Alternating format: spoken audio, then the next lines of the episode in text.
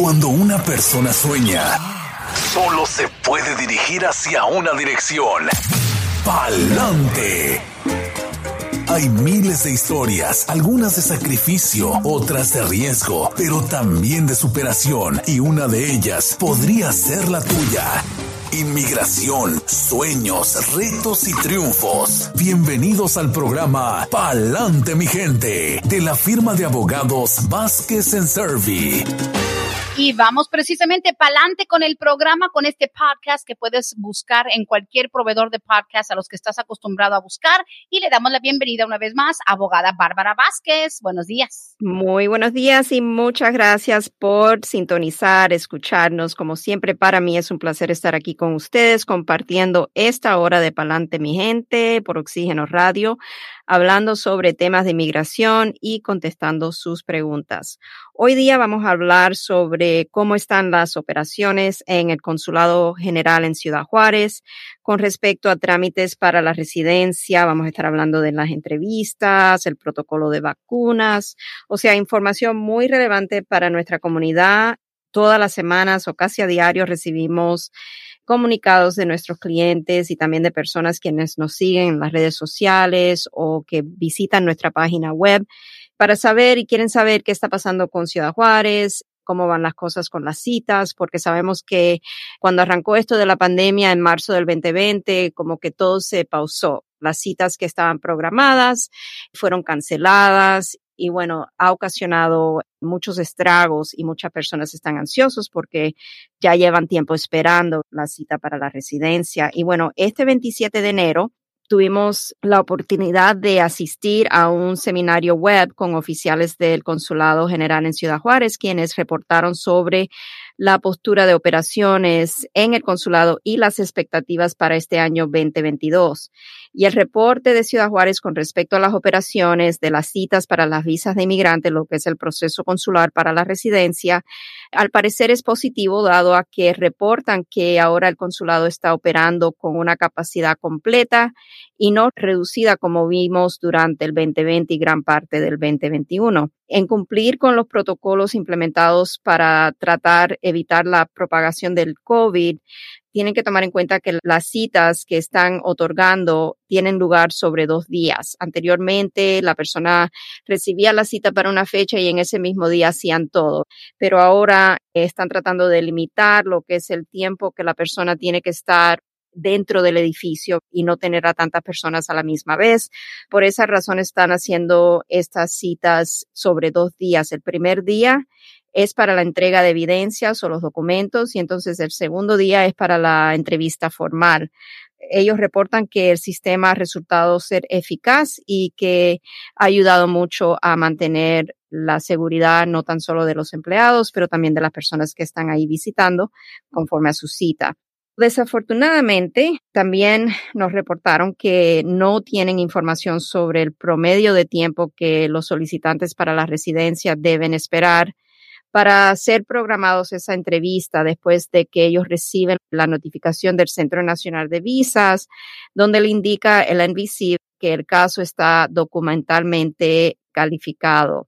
Es cosa de rutina que cuando la persona, ya sea ellos mismos o por medio de su abogado, si tienen un representante legal, entra en el sistema del Centro Nacional de Visas y introducen digitalmente todos los documentos que solicitan para este proceso consular.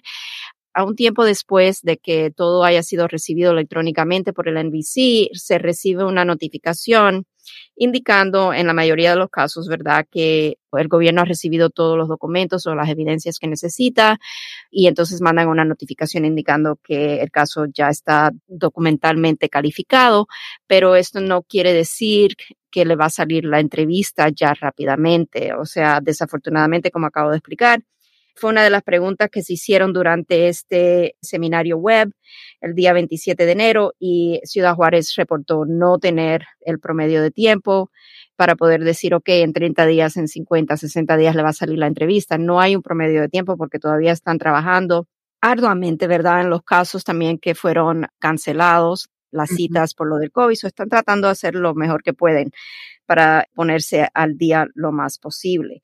También nos hablaron de qué puede esperar la persona cuando llega para su entrevista al Consulado General en Ciudad Juárez. Y entre las cosas que nos dijeron es que deben saber que van a tener que usar su tapaboca o la mascarilla, como le llamen. También van a tener que observar el protocolo de distanciamiento social, tener el examen médico completado y para quienes llegan al consulado desde Estados Unidos, o sea, los que viajan de aquí para su entrevista deben de estar completamente vacunados contra el COVID, dado a que hay demoras en México para poder recibir las vacunas a veces no las hay tan rápidamente o no las va a tener la persona toda la serie de vacunación lista para el momento de su entrevista. Si va desde aquí sin ser vacunado, puede tener problemas. El protocolo de vacunas nos dijeron que es dos inyecciones de Pfizer o Moderna, una inyección de la vacuna Johnson Johnson. Por el momento, la inyección de refuerzo, lo que aquí llamamos el booster shot, no es algo requerido. O no están requiriendo el booster. Lo que sí nos dejaron claro es que personas quienes no cumplan con el requisito de vacunación serán rechazadas y los que cuentan con la aprobación del perdón provisional por presencia indocumentada enfrentarán la revocación de ese perdón. Tienen que tomar esto muy en serio. De este tema hemos hablado anteriormente cuando implementaron el requisito de vacunación. Personas quienes antes de salir para su entrevista han logrado recibir ese perdón por la presencia indocumentada, lo cual es un gran logro porque casi, no lo voy a decir garantiza, pero incrementa las posibilidades de que la persona vaya solamente a tener que ir a su entrevista y sea la ida por la huerta, ¿verdad? Van a poder regresar rápidamente. Lo que no quieren enfrentarse es ir a su entrevista a Ciudad Juárez sin estar vacunados porque entonces en esa entrevista le van a decir, usted no tiene la serie de, vacunas que el gobierno requiere, ahora su perdón va a ser revocado y va a tener usted que aplicar nuevamente. Y ese aplicar nuevamente quiere decir que la persona va a tener que permanecer en México durante todo el proceso de nuevo perdón que se tenga que archivar, que puede ser un proceso bastante largo, año y medio, tal vez dos años. No queremos poner a nuestros clientes en esa situación. Dejaron muy claro que en casos donde la persona va a viajar en Ciudad Juárez desde Estados Unidos para ir a su entrevista y todavía no está vacunado o tal vez todavía no haya completado la serie de vacunación, los oficiales de Ciudad Juárez han recomendado pedir reprogramar la cita o la entrevista para evitar que le revoquen el perdón y lo encuentren inadmisible por ser considerado un riesgo a la salud pública. Esto es muy importante porque a veces tenemos clientes quienes le llega la entrevista y aunque hemos mandado comunicados vía text notificándole cuando salió este requisito de vacunación a todos nuestros clientes que van a tener que proceder para la entrevista en su país natal, le hemos notificado que requieren la vacuna. A veces tenemos clientes que o por desidia o porque no están decididos todavía a ponerse las vacunas, no están vacunados en el momento que llega esa entrevista les recomendamos a nuestros clientes que hagamos la reprogramación de la entrevista para que puedan tener esa oportunidad de ir ya vacunados desde aquí de Estados Unidos con la notificación de vacunas para que puedan llevar eso y presentarlo cuando vayan a presentarse en el examen médico en el país natal y que el médico pueda certificar que ya la persona tiene la serie de vacunas requeridas. Esta es la información que hemos podido obtener directamente de los oficiales en Ciudad Juárez cuando asistimos al seminario web la semana pasada y creo que es una información muy valiosa. Recién esta semana recibí un recado de una persona que nos mandó un mensaje por nuestra página web queriendo saber cuánto tiempo de espera tiene el NBC, el Centro Nacional de Vistas, para que los llamen para la entrevista. Y en realidad no hay un promedio de tiempo y eso es lo que más claro quiero dejar con este programa hoy día, ¿verdad? Y esta información hoy día. No tenemos cómo decirle a nuestros clientes, o ya le va a salir porque ya está documentado su caso totalmente en el Centro Nacional de Visa. En dos semanas le va a salir la cita. Estaríamos mintiéndole. No tenemos esa información, ni el consulado mismo puede darnos esa información porque ellos no la tienen. Simplemente están haciendo lo mejor que puedan y programando citas a medida que vayan recibiendo los casos. Es lo mejor que le puedo decir. Wow, sí. No, y es una cuestión también de adivinar, sería como especular y un poquito riesgoso. Ahora, una pregunta súper básica, abogada, porque muchos confunden y dicen el consulado en Ciudad Juárez, otros dicen la embajada en Ciudad Juárez. alguna diferencia? No, es lo mismo. O sea, cuando recibimos la comunicación de ellos, eh, dice Consulado General en Ciudad Juárez. I mean, yo también uso el término, y no lo intercambio así. Embajada Americana, Consulado General en Ciudad Juárez. Es lo mismo, la cita le va a ser programada en Ciudad Juárez y eso es lo más básico que le puedo ofrecer. Sí, claro. Ya. Ok, interesantísimo. Bueno, estamos al aire, pa'lante mi gente, y pues sin duda la gente tendrá la pregunta de, por ejemplo, lo mío se me canceló. ¿Es necesariamente en orden de la cancelación de previas citas que van a estar agendando de nuevo o pues, se podría decir que es impredecible, que pueda brincarse? Digo, nadie va a saber a quién agendaron y si es antes o después de su caso, pero se podría decir que van a tratar de respetar por orden de cancelación anterior? Yo creo que están haciendo lo mejor que puedan. Una respuesta que no le puedo decir definidamente, ¿verdad? Que sí lo están haciendo por orden de cancelación. Lo que sí sabemos es que los oficiales en Ciudad Juárez están reprogramando todas esas citas y lo están haciendo manualmente. O sea, es algo que ellos están rescheduling, o sea, todas las citas están siendo reprogramadas y si acaso tuvo una cita que fue cancelada y ha pasado ya mucho tiempo y no ha recibido todavía la entrevista, lo más que podemos hacer nosotros los abogados es mandar un comunicado a Ciudad Juárez y decir, este caso lleva tanto tiempo, queremos que lo reprogramen para una cita. Es lo más que podemos hacer, pero darle un tiempo definido, imposible, porque ni los mismos oficiales no pueden decir. Claro, claro. Pero los clientes, digamos, eh, estarían recibiendo también su propia notificación o llega exclusivamente a donde la firma que los representa. No, ellos también la reciben si tienen, por ejemplo, a nosotros nos llega todo esto por correo electrónico. Si hubo un correo electrónico que fue otorgado durante el proceso al, al gobierno, los clientes también lo reciben porque a veces ellos lo reciben antes que nosotros a veces y porque tenemos un proceso de recibo de correspondencia. Hay un departamento en la oficina que chequea la correspondencia y lo hacemos siempre dos veces creo que diariamente, que es en la mañana al llegar y en la tarde antes de cerrar la oficina.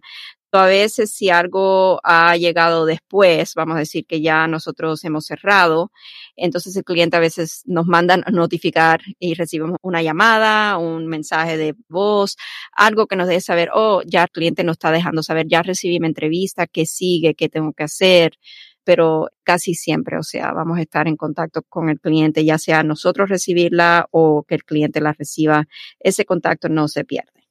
Wow. Y obviamente esta etapa, abogada, aparte de que ha sido, digamos, de bastante angustia no saber reagendar, nosotros, de hecho, creo que un cliente en común con la firma de ustedes y uno con el que hemos manejado, también tuvo el imprevisto de que, bueno, tengo que cerrar un caso antes de tal fecha porque el día X me voy para Ciudad Juárez. Y dos días antes ya tenían todo comprado, los vuelos y todo. Dos días antes les cambiaron la cita. Uh -huh. Dos días antes. Y para eso, digamos, porque de por sí es mucha angustia, muchos nervios, eso puede pasar también. Fue un cliente mutuo, ¿verdad?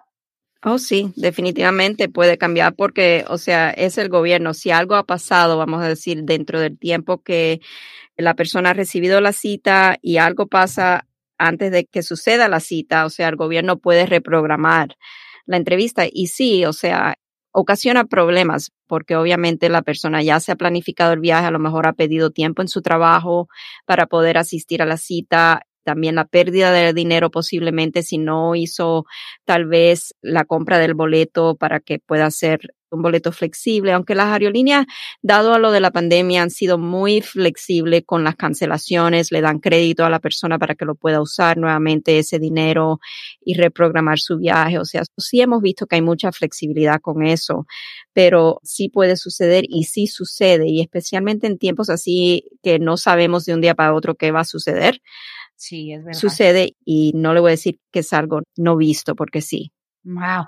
Ahora, independientemente de que si se logra hacer ya la visita, de que todo está cuadrado, tienes tu nueva fecha, llegas allá, como bien lo dijo, se han dividido en dos diferentes días. Ahora, nada más para darle un repaso antes de entrar ya con las preguntas generales de otros temas. Cuando una persona, cuando una, digamos, una pareja o alguien está en ese proceso, se sabe que es casi siempre tiene que ver con una petición familiar recuérdenos una vez más, unos 30 segundos o 60 segundos donde usted repasa lo básico que no incluye absolutamente todo, no abarca todos los consejos, pero por lo general quieren saber, ¿puede ir mi esposa conmigo? ¿Tengo que ir solo? ¿Podemos llevar a los niños? ¿Qué debo llevar? O sea, lo básico o los errores más comunes, porque es un momento de mucha emoción. Ya cuando dices, ay, my God, voy a Ciudad Juárez, es porque prácticamente estás esperando tu llave para entrar a los Estados Unidos. ¿Cuáles son los mejores consejos y los errores más comunes?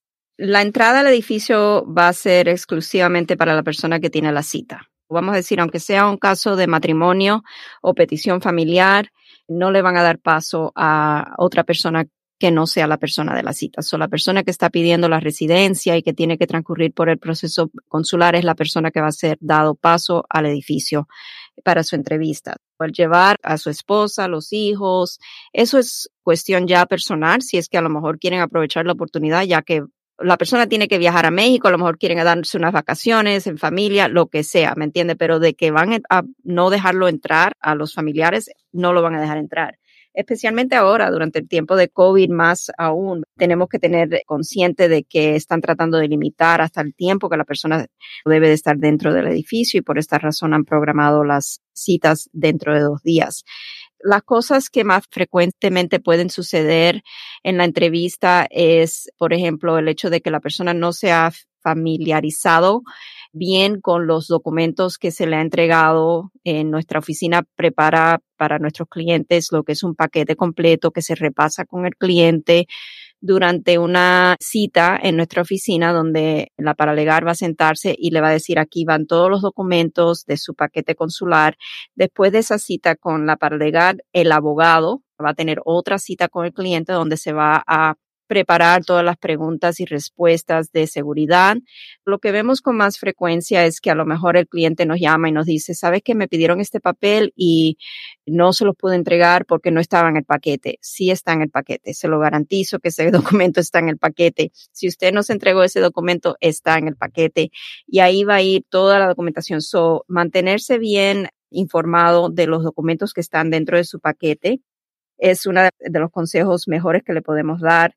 También la embajada, cuando tuvimos este seminario web con ellos, nos pidieron que educáramos a nuestros clientes también un poquito más sobre lo que es un W2, dónde están los impuestos, qué significa una 1099. O sea, para que los clientes cuando ellos le pidan esa información, si le piden la W2, que sepan, oh, ellos me están pidiendo el documento que me da mi empleador todos los años a fin de año para que pueda ver cuánto ingresé eh, del patrocinador, por ejemplo. Toda esta información nosotros la repasamos con nuestros clientes. Muy importante si el abogado le dice, por ejemplo, manténgase solamente a responder las preguntas que le están haciendo. Cuando yo hago mi preparación con mi cliente, yo siempre le digo a mi cliente, solamente responda a la pregunta que se le están haciendo. Si la pregunta le pide un sí o un no, usted mantenga sí o no. Si es una pregunta en donde el oficial quiere que usted le provee más información, usted puede proveer más información, pero mídase de no hablar tanto, ¿verdad? Porque a veces los nervios nos controlan y queremos decir demasiado o decimos demasiado y entre lo que decimos ahí podemos causar problemas para nuestro caso. Esa yo creo que es la información mejor, Brenda, y lo que vemos mayormente es eso. La persona a veces no está bien informada o no ha tomado el tiempo de sentarse a mirar bien el paquete. Sí, y yo creo que una de las cosas que más puede provocar dolor de cabeza o, o, que se rompa el corazón es estar ahí y que falte algo. Por X o Y que falte algo. Si eso sucede, ¿qué te dicen? You know what? Se te olvidó tal cosa o no viniste preparado con tal cosa. Bye, next o te dicen, ¿sabes qué? Puedes hacer alguna llamada, puedes contactar a tus abogados, o sea, ¿te dan chance o te dan una patada? No, no, no, no es tan grave la situación. Si algo falta dentro de la documentación, le van a dar una hoja donde dice lo que faltan y le van a decir, ok, para esta fecha necesitamos que nos entregue esta hoja o cuando la tenga, por favor, envíenos la hoja. Y usualmente cuando eso sucede, el cliente, si es cliente nuestro, nos va a llamar. Es más, cuando nosotros preparamos a nuestros clientes, siempre, siempre, siempre le decimos, cuando usted salga de la entrevista, llámenos, llame a la oficina y déjenos saber cómo le fue. Y la mayoría de los clientes sí nos llaman y nos dejan saber, sabe que todo me fue bien o me faltó X documento. Y entonces ir para alegar o el abogado decir, el documento estaba ahí en el paquete, simplemente a lo mejor la persona no revisó o no vio que iba dentro del paquete el documento. Pero si algo llega a faltar, no es que sea totalmente fatal para el caso, simplemente le van a dar una oportunidad a la persona de entregar esa documentación. Ah, bien, porque qué nervios llegar a un sitio con un sobre donde crees que ahí están todos tus requisitos, todo lo que te van a pedir y que de repente algo te sorprenda. Pero bueno, hemos aprendido muchísimo y parece mentira, la mitad del programa se nos ha ido en esto, pero you know what, prefiero eso, abogada, que la gente se quede con la duda, porque esa etapa es increíble. Ahora, bueno, una pregunta aquí dice, este proceso en Ciudad Juárez es solamente para mexicanos, ¿verdad? Digo, suena obvio. Por lo general, sí. A veces hay casos donde podemos hacer lo que se llama cross-country chargeability, que es algo bastante técnico, pero sepan que sí, por lo general, las personas que van a Ciudad Juárez son porque son nativas de México. Ok. Sí, digo, son pocos los casos. No porque se esté amontonando gente en la frontera ahí, Ciudad Juárez, en El Paso, en Tijuana, o sea, no necesariamente un centro suramericano o caribeño de otra parte del mundo puede hacer su ajuste ahí. No, tendría que ver algo del Congreso o algo provisional que sea algo que el gobierno haya publicado que van a ser procesados tal personas de tal países en esa embajada. Por ejemplo, cuando tuvimos los desastres naturales en Centroamérica, a veces los casos, creo que de dónde era, de Nicaragua a lo mejor, iban a Tegucigalpa por algo de eso. Se cambió la embajada, a veces cuando también hay conflictos de guerra o conflictos armados, a veces sí tienen que cambiar el lugar, pero ya eso son circunstancias bien especiales. Ok, digo, hay que ver cada caso y no asumir que la información le aplica a todos. Pues bueno, como les decíamos, esta etapa del ajuste abogada para Ciudad Juárez y con eso de que si cancelan o no cancelan, pues hay que ver y sobre todo tener, la verdad no hay como tener una firma profesional monitoreando todo eso. No es lo mismo que alguien reúna sus cositas ahí solito en la casa, deja llevo esto, deja hago mi sobre, porque también está la parte de los exámenes médicos y todo, pero ustedes llevan un control con ese tipo de preparación, porque yo creo que en otro programa usted nos dijo que tan solo el esfuerzo de preparar un paquete para Ciudad Juárez, a ustedes le pasa por múltiples manos para revisar una y otra vez cada par de ojos que revisa un sobre para que se sepa que va lo más completo posible. Exactamente, y nos sentamos con el cliente, que es la parte más importante para repasar la información, asesorarnos de que nada de la información que vayamos a someter al gobierno esté equivocada. O sea, lo chequeamos renglón por renglón y el cliente tiene que firmar lo que es el DS-260. El DS-260 es el formulario que electrónicamente se somete al Centro Nacional de Visa. Y antes de nosotros hacer cualquier entrega al Centro Nacional de Visa de Documentos, el cliente va a tener una cita con nosotros y nos vamos a sentar y repasar toda la información renglón por renglón. El cliente entonces tiene que firmar ese documento de ese 260 en una línea que nosotros internamente le vamos a proveer para que conste de que fue repasado, la fecha que fue repasado y la firma del cliente es evidencia para nosotros de que eh, está conforme con la información que está contenida en ese documento. Hay muchos niveles de revisión antes de que los documentos sean entregados. Excelente, muy, muy bien. Pues bueno, vamos a empezar con las preguntas. Esto prácticamente un resumen que se merece mucho más tiempo, pero ya en consultas individuales, porque no todos están en esa etapa. Al aire con la abogada Bárbara Vázquez, se abre la línea telefónica para cualquier pregunta en vivo al 770-686-3424. La línea de texto 770-927-8015. Tremendamente efectiva esa línea porque así no interrumpe la gente que está escuchando a través de la aplicación en su celular y también obviamente nuestras redes sociales, los inbox de Facebook, etcétera. Tengo una pregunta, viene por parte de Arlene. Dice, buenos días, pregunta para la doctora. Mi hija se va a ser ciudadana en este año por matrimonio, su esposo ciudadano. Nosotros tres entramos, mi esposo y yo y nuestra hija, con visa de turista desde Colombia hace nueve años. ¿Cuánto se tarda el proceso de ella para hacerse ciudadana y cuándo nos puede pedir a nosotros? Y luego dice, y tengo, en adición a esto, nos perjudica que en estos nueve años mi esposo y yo hemos tenido ingresos por trabajo, aún entrando como turista. Ok, la hija se va a hacer ciudadana, me dice, ¿verdad? Por medio de matrimonio y si es matrimonio con una persona ciudadana, entonces la hija puede hacer el trámite para la ciudadanía a los dos años, nueve meses de haber adquirido la residencia. Vamos a asumir que ya ya tenga entregada la solicitud para la ciudadanía y que sea aquí en Atlanta. Estoy asumiendo muchos factores porque no es algo que han revelado en la pregunta. Si es aquí en Atlanta que tiene la hija la solicitud para naturalización pendiente, se están demorando de 12 meses y medio a 17 meses y medio para llamarlo para la entrevista y van en la fecha del 31 de agosto del 2020. Este es el promedio de tiempo que el gobierno mismo ha publicado en su página de tiempos de procesamiento. Entonces, ese es el proceso de la ciudadanía. Y en cuanto se haga ciudadana, ya los puede pedir, ¿no? Cuando ella se haga ciudadana, los puede pedir. Es importante siempre tomar en cuenta que pueden existir factores, no simplemente porque hayan entrado legalmente a Estados Unidos, ya es una seguridad de que pueden aplicar a la residencia o el ajuste de estatus. Siempre es recomendable una consulta formal con un abogado para explorar todos los factores eh, en el caso y asesorarnos de que no vayamos a tener ningún obstáculo legal, que a lo mejor sea un, obstáculo que no se puede sobrepasar. Uno de que me viene a mente, por ejemplo, en este caso, vamos a decir, la hija se hace ciudadana estadounidense. Los padres, como entraron legalmente a Estados Unidos, ella quiere hacer una petición de ajuste de estatus para sus padres una vez que ella se convierta en ciudadana.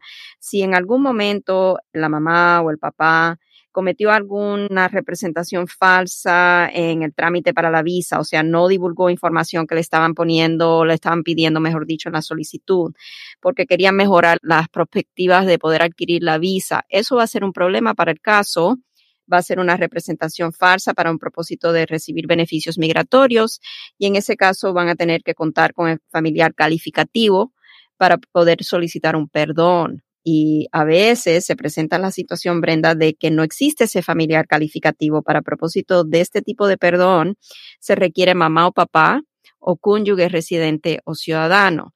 Si los padres, vamos a decir, para hablar hipotéticamente, no tienen ese familiar calificativo, no van a poder solicitar la residencia porque el gobierno le va a requerir ese perdón. ¿Me explico? Sí, cierto. Ok, I get it. Ahora, tal vez lo dijo y estoy recibiendo todos los textos y clasificándolos.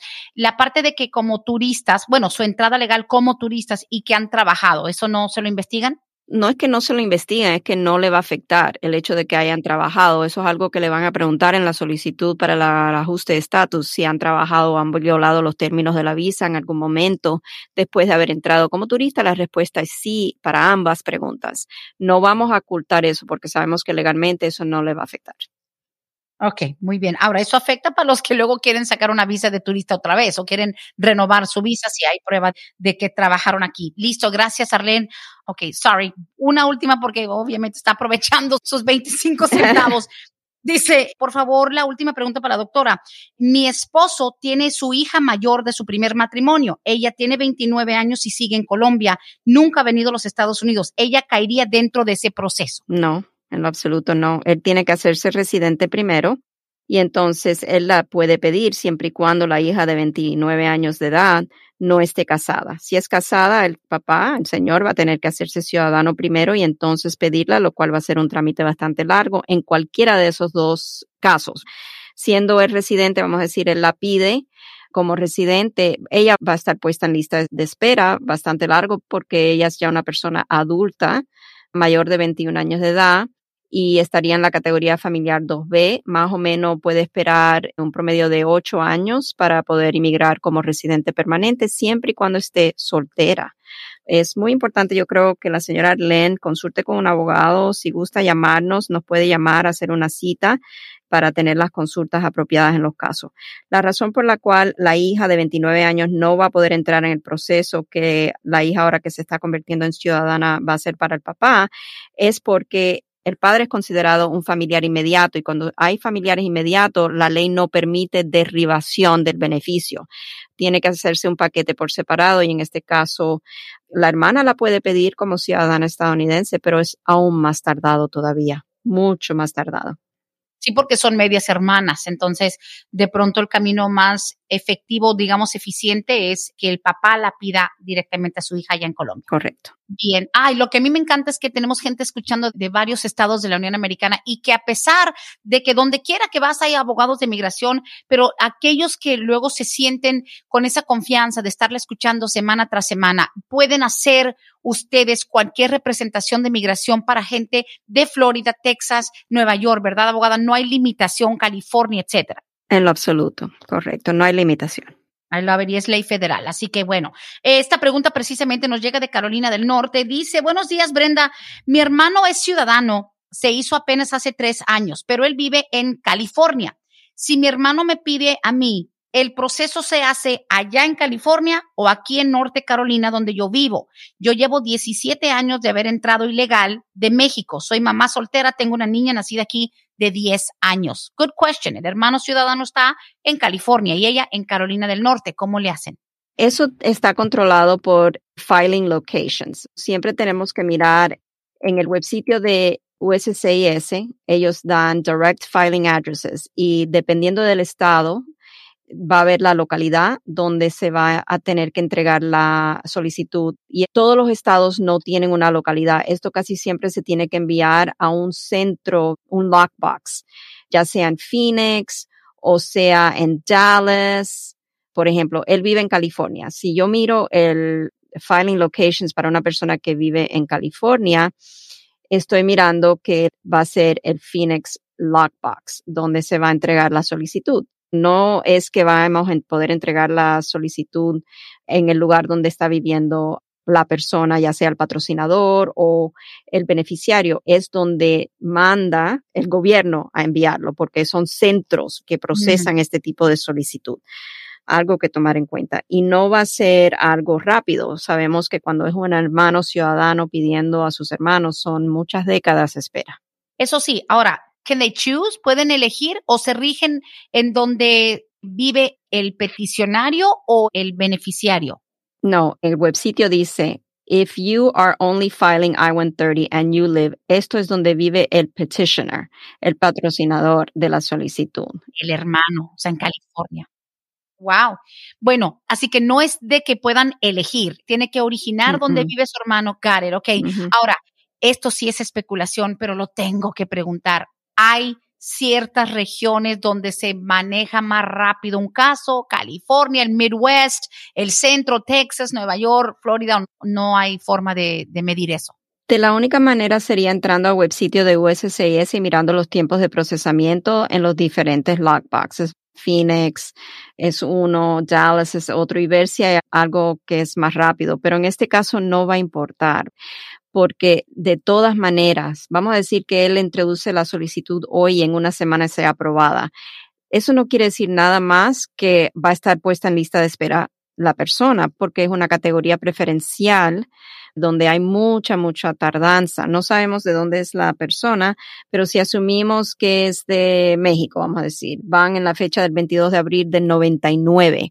Oh, Imagínense los años de espera, son décadas de espera que tiene esta persona. So, no importa que lo decidan la solicitud en una semana como si la deciden en tres años. Lo que importa es la entrega de la solicitud, es lo que nos da la idea de cuándo va a ser la fecha de prioridad asignada. Si yo entrego la solicitud hoy día, primero de febrero del 2022, y inmigración la recibe hoy día, esa va a ser la fecha de prioridad que va a ser asignada a mi solicitud. Si el gobierno la aprueba de aquí a tres años, de todas maneras yo voy a tener la fecha del primero de febrero del 2022 como mi fecha de prioridad que me va a dar una mejor idea de cuánto tiempo de espera tengo conforme al boletín de visa. Claro. Ok, tiene sentido y es que obviamente hay que tratar de ver debajo de todas las piedras, pero como siempre, o sea, ni siquiera un espacio de una hora y tanta pregunta que nos llega, no se logra entrar tan a fondo en cada pregunta, cada situación es diferente, por favor, y ahí les va el número. Es más, de todos los números que damos en este espacio, este es el más importante, 678 303 0018. Así que bueno, ahorita citas siguen siendo virtuales, ¿verdad? Sí, seguimos haciendo las citas virtuales, telefónicamente, o sea, la persona puede elegir si quiere vernos en cámara o si quiere por teléfono. Y yo creo que es muy importante, Brenda, tomarnos un minuto para hacer énfasis en la importancia de esa consulta.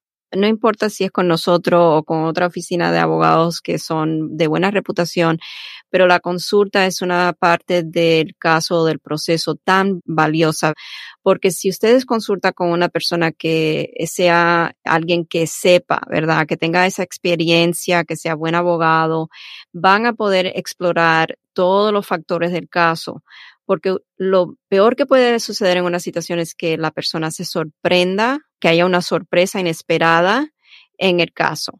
Y a veces esas sorpresas no las podemos controlar porque a veces es el mismo cliente, desafortunadamente, que no nos ha dado alguna información que es muy importante saber, ¿verdad? Para nosotros poder evaluar bien el caso desde un comienzo pero a veces las personas hacen su, por ejemplo, yo tuve una cita virtual hace creo que como tres semanas, una pareja bien joven, hicieron su propio trámite y, o sea, gastaron mucho dinero mm. en el proceso y después de la petición familiar, el perdón fue totalmente rechazado. Ah. Es tiempo perdido porque tanta demora en esperar la respuesta del gobierno para el perdón y después que se los rechacen y ahora tener que volver a hacer un trámite y ahora sí, ¿me entiende? Acudieron a los abogados de inmigración, pero... Después de...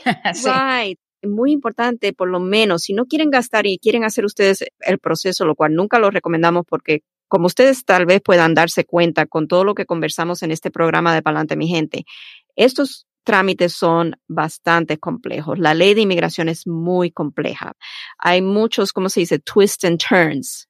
Y muchas vueltas inesperadas. Sí, que pueden dar estos casos, pero esa consulta es muy valiosa para que por lo menos la persona tenga un basis, ¿verdad? Una base de dónde empezar a pensar sobre el caso y los trámites a seguir. Ay, ay, ay. Y sobre todo eso, abogada, que cuando vayan y qué bueno que estamos mencionando esto. Cuando vayan, que vayan preparados con todas las preguntas, que no sea como que, well, queríamos saber, bueno, será como que, porque mucha gente lamentablemente hablamos a veces con profesionales como hablamos con el compadre, con el primo, con la hermana, de manera tan informal como que, oye, ¿tú crees que debería? O sea, está mucha como especulación como en el aire, cuando realmente, y no nada más porque están pagando una consulta abogada, sino porque no le sacan el máximo jugo y que vayan con una libreta con cuatro o cinco preguntitas anotadas que tienen que ver con su situación personal, ¿no? No es de que estén, quiero conversar con los abogados, a ver qué opina de tal cosa, porque muchas veces en una hora el tiempo se va volando y, ay, cuando se va, no le pregunté tal cosa. Es mejor ir preparado. Claro, venir preparado y también saber que si usted ha programado una cita para usted, porque quiere saber si a lo mejor el hijo la puede pedir o el esposo la puede pedir y cuál sería el proceso. Por lo menos en nuestra oficina casi siempre vamos a enfocarnos en la persona que está haciendo la consulta para esa persona no nos gusta, le voy a ser sincera, desviarnos cuando nos empiezan a hacer preguntas de que si mi esposo podría aplicar también. Mi respuesta por lo general es, yo voy a necesitar una consulta formal con su esposo, porque nosotros tomamos notas muy detalladas electrónicamente en el sistema de todo lo que conversamos durante una consulta con un cliente prospectivo. Anotamos todos los factores, en el caso, hacemos una estrategia, una nota de estrategia en el caso si existen obstáculos vamos a poner, existe este obstáculo, pero existe la posibilidad de un perdón por tal y tal razón, y esta es la parte, ¿me entiende? La persona quien va a ser eh, la persona familiar calificativo. O sea, todo ese análisis va dentro de lo que es la consulta y las notas que tomamos durante la consulta. Imagínense si usted hace una consulta para usted, pero ahora también quiere que le digamos sobre el caso de su esposo o de su pariente que ni tenemos ninguna información, porque la persona va a llenar un cuestionario antes de la consulta y el abogado va a revisar ese cuestionario para darnos una idea o que esta consulta va a ser seguramente para este propósito. Yo no puedo darle una consulta a una persona legalmente y no ponerme yo a riesgo de darle un consejo equivocado si no tengo ni el beneficio de tener a la persona en el teléfono o como mínimo tener el cuestionario con la información de esa persona. Ah, tiene sentido. Y sabe que qué bueno que lo aclara. Yo creo que nunca habíamos tocado ese tema donde con la consulta ya, como eso es algo directo, personal y mucho más íntimo, e, el enfocarse, porque sí es cierto, no me imagino que la gente diga, bueno, vengo yo porque quiero saber, mi hijo me va a pedir y tengo esto. Oiga, y por cierto, mi hermana también es ciudadana, pero, ah, ah wait a minute, vamos a enfocarnos y creo que ahí es donde se aprovecha al máximo la cita, ¿no? Right. Y no es que yo o los abogados del buffet no queramos darle esa consulta, pero simplemente tenemos que limitarnos en lo que podemos hacer por el hecho de que liability, responsabilidad legal, ¿verdad? En darle un consejo sobre algo que a lo mejor es equivocado porque no tenemos toda la información correcta o dentro del espacio no tenemos el tiempo para poder evaluar ese caso apropiadamente.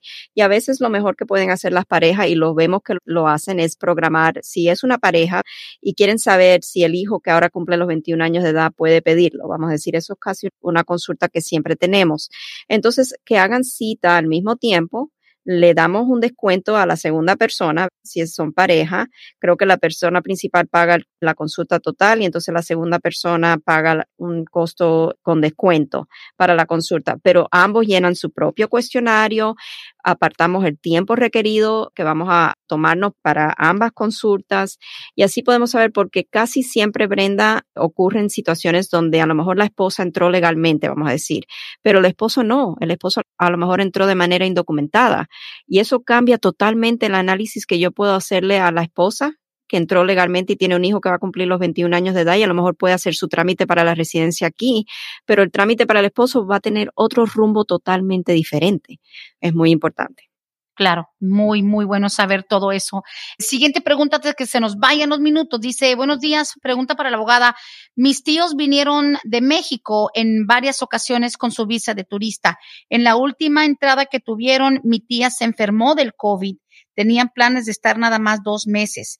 Lamentablemente mi tía murió hace como tres semanas. Mi tío está aquí solo tratando de realizar los trámites para su funeral. Pregunta, ¿a mi tío le pueden extender la visa? ¿Qué pueden hacer o califica para algo? Él tiene 64 años de edad. Qué triste. Sí, muy triste.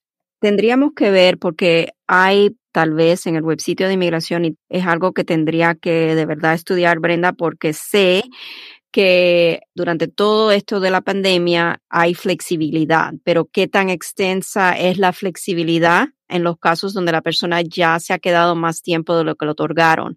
Si se puede hacer un trámite, va a estar dentro de las políticas que fueron anunciadas de flexibilidad del gobierno y es algo que en realidad necesitaría estudiar porque de verdad, sinceramente, no es algo que vemos nosotros, por lo menos nosotros, con mucha frecuencia.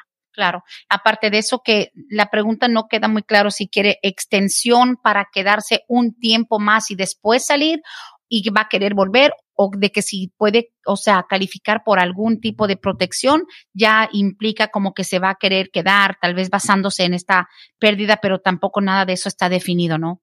Seguramente el quedarse simplemente, y desafortunadamente, ¿verdad? Todo lo que sucedió es muy lamentable, pero por el hecho de que haya fallecido la esposa, el gobierno no le va a dar un beneficio migratorio para quedarse aquí indefinidamente. A mí lo más que podríamos a lo mejor pensar que el gobierno tomaría conciencia en que él no quiso o fue algo fuera del control de él, ¿verdad? Violar lo que es los términos de la visa, en quedarse más tiempo de esos seis meses que seguramente le otorgaron y que fue a raíz de lo que le sucedió en la enfermedad de la esposa, que no la pudo dejar en esa situación crítica tal vez podamos decir que a lo mejor por esa parte el gobierno a lo mejor considere que esas circunstancias extenuantes no deben de causarle a él la revocación automática de la visa, porque eso sucede cuando la persona viola los términos de la visa, la visa por operación de ley se revoca.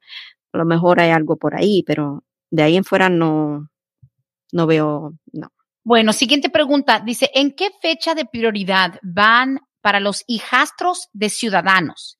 Y que son mayores de 21 años, dice, porque mi fecha de prioridad es el 2001. Disculpa la molestia. ¿De qué país? México. México, ok. Hijastro de ciudadano, casado, soltero, tiene algo que ver. Mm, ok. So we need to see. Si es la F1, que es la, vamos a decir, un hijo de mayor de 21 años de edad soltero, de padres ciudadanos van en la fecha del 8 de septiembre del 99. Mm. Si es casado, el hijo van en la fecha del 15 de septiembre del 97. Dos años de diferencia. Ok. Digo, dos años en lo que es la tabla, pero ya en la realidad podría ser muy diferente, ¿no? Correcto. Listo. Tengo una pregunta bastante larga, un poquito complicada. Esto poniéndole la etiqueta abogada, this is all about Venezuela. Dice, buenos días, dos preguntas. Dice, una amiga se hizo ciudadana y estamos hablando de que es una amiga venezolana. Una amiga se hizo ciudadana hace como ocho meses.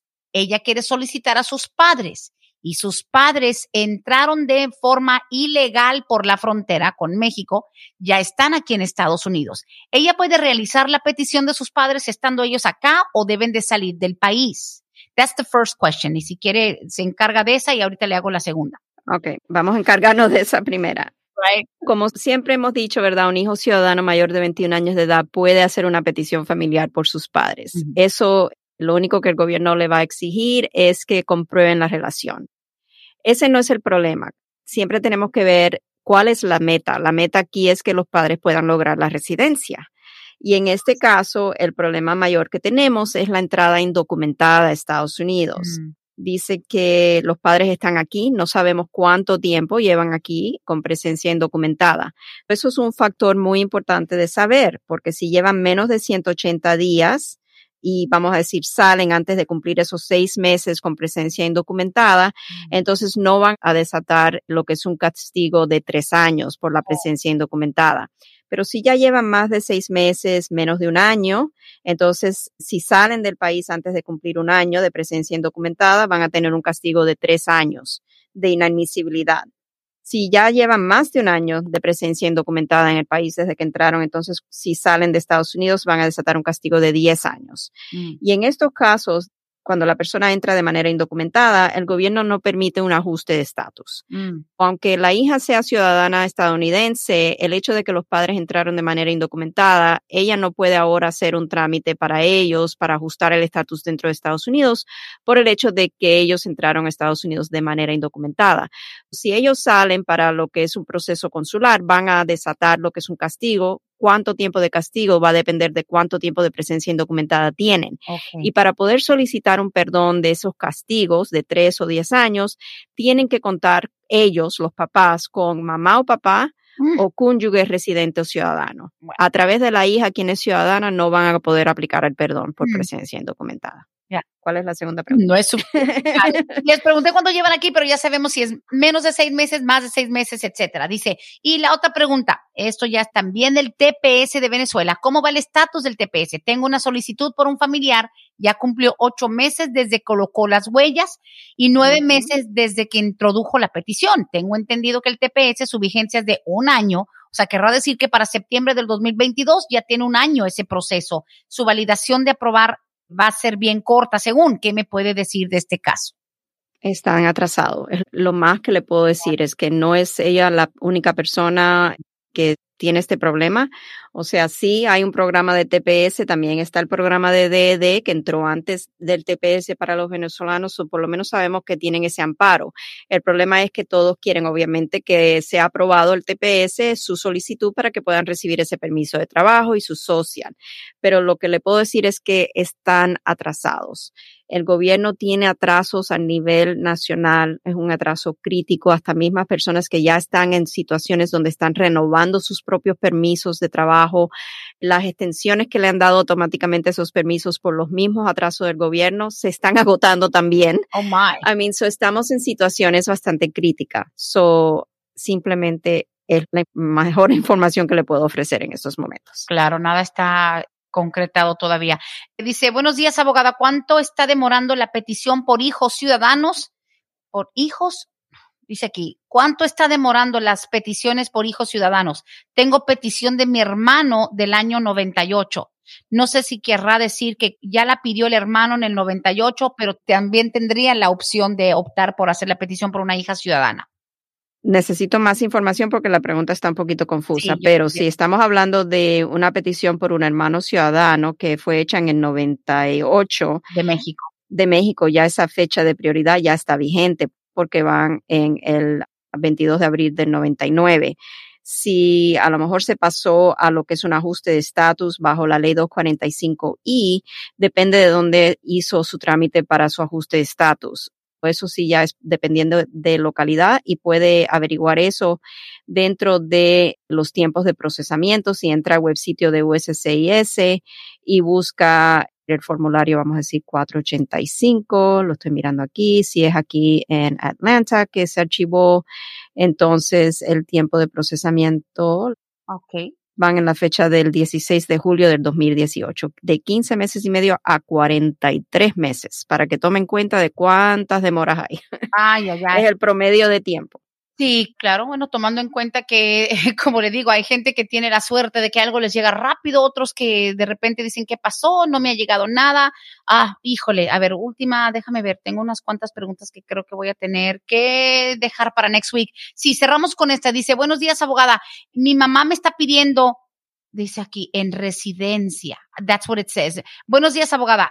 Mi mamá me está pidiendo en residencia. Ya fui a las huellas y quiero saber cuánto va a tardar para que me llegue el perdón. Soy hija adulta soltera. Ay, man, I don't know qué significa. Y eso sí entiendo lo que ella está diciendo. O sea, la mamá la ha pedido, ya aplicó para el perdón, so tenemos que asumir Mm, que ya hay una fecha de prioridad para la petición familiar que está vigente. Ella hizo su trámite del perdón a través de la mamá, porque la mamá es el- el familiar calificativo, dado que la mamá tiene que haber sido o ser residente o ciudadana para poder pedir a la hija. Y en este caso va a depender la respuesta en qué fecha tiene el recibo del perdón. Ah. Cuando ella entrega el perdón, el gobierno le manda un recibo.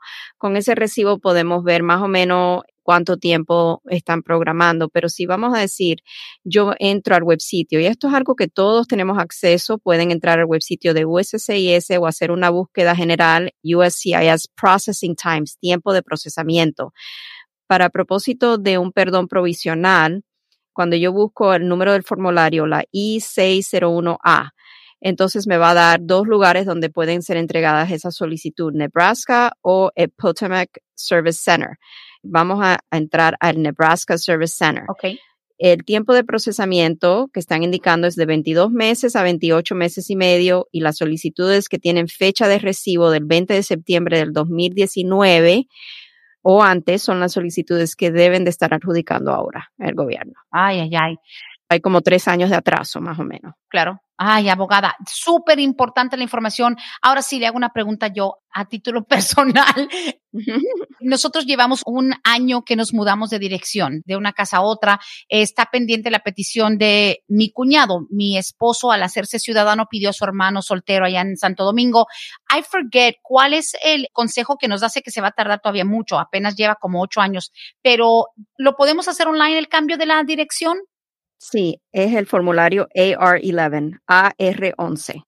AR11. Yo buscaré los documentos con el número de recibo. Abogada, aproveché 10 segundos también para lo mío, Of course, no, no hay problema, no hay problema. para no estarle mandando luego textos ahí, inbox después, porque sé que está súper ocupada. Abogada, de verdad, increíble. Tengo un par de preguntas que les pido disculpas de antemano. Sé que tiene también otros compromisos el día de hoy. 678-303-0018 Vázquez y Servi. Este programa solamente es para información. Por favor, cuadren su consulta virtual con la oficina 678-303-0018. Muchísimas gracias, abogada Bárbara. Muchas gracias, Brenda. Y bueno, aquí los espero el próximo martes a la misma hora. Muchísimas gracias a todos por escuchar.